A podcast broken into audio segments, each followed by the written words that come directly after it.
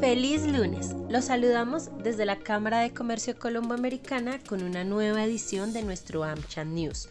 Estas son las principales noticias de hoy, 11 de julio.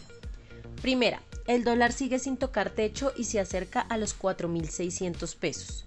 El panorama económico global no da tregua, lo que ha llevado a un aumento descontrolado del precio del dólar, tanto así que el cierre de la jornada ya superó la barrera de los 4.500 y se acerca a los 4.600 pesos, niveles nunca antes vistos en la historia de Colombia.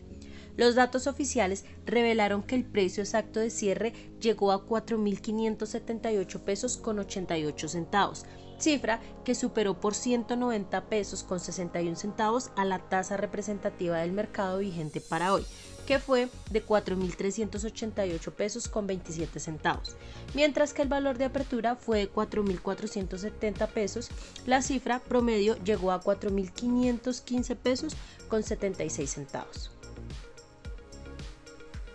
Segunda, Luis Carlos Reyes será el nuevo director de la DIAN bajo el gobierno Petro.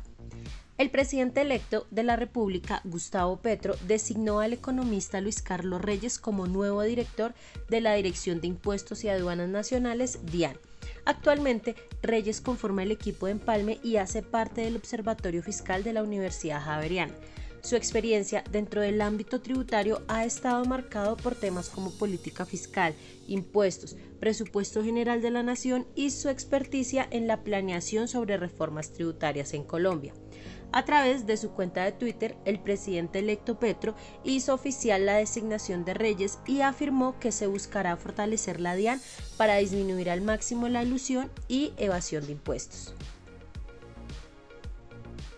Tercera, el próximo 26 de julio realizaremos una sesión conjunta de nuestros comités TIC y laboral junto con experts de Manpower Group para analizar las tendencias aceleradas y las necesidades renovadas en el mundo del trabajo en tecnologías de la información.